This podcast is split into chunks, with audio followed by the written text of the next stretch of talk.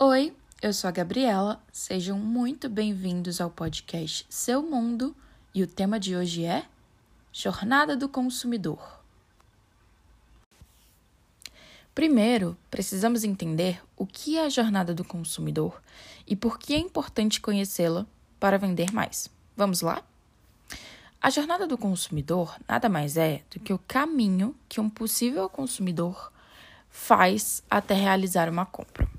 Lembrando que, desde já, é importante ressaltar que a jornada nunca é a mesma para cada consumidor e que a venda pode ocorrer em qualquer uma das etapas da jornada.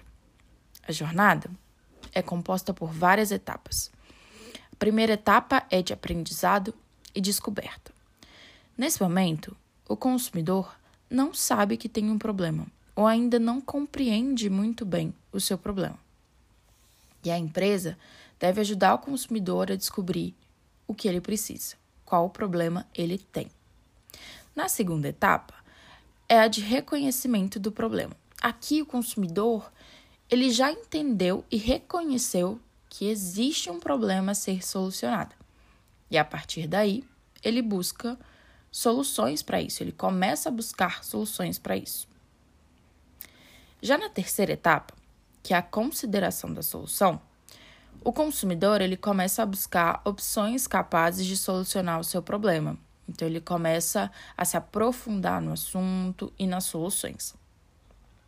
Na quarta etapa, que é a decisão de compra, a partir do momento que o consumidor ele reconhece o problema e ele começa a buscar soluções, chega o momento de analisar e avaliar as soluções e opções já mapeadas como capazes de solucionar o problema.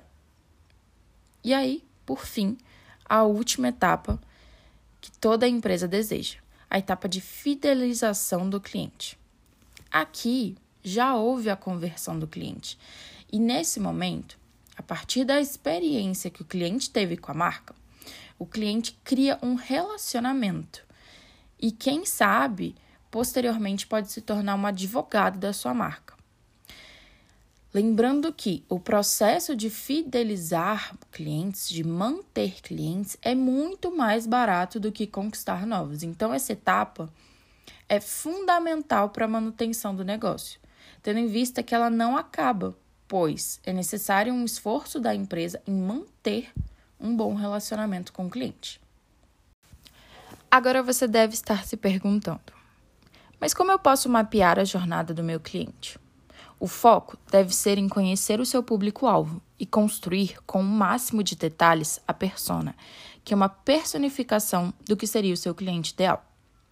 Nas primeiras etapas da jornada, é necessário educar o público sobre o valor da solução que você oferece. Então, os conteúdos têm de ser úteis ao público e ajudar ele a reconhecer o seu problema. E, posteriormente, trazer conteúdos mais aprofundados e mais complexos. Já na etapa de decisão de compra, aí sim é o momento de trazer conteúdos mais focados na marca e no seu produto, para deixar claro de que a sua solução é a melhor para o cliente.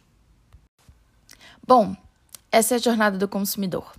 Agora é hora de você colocar em prática tudo que você aprendeu aqui. Esse foi o episódio de hoje do podcast Seu Mundo. Até a próxima!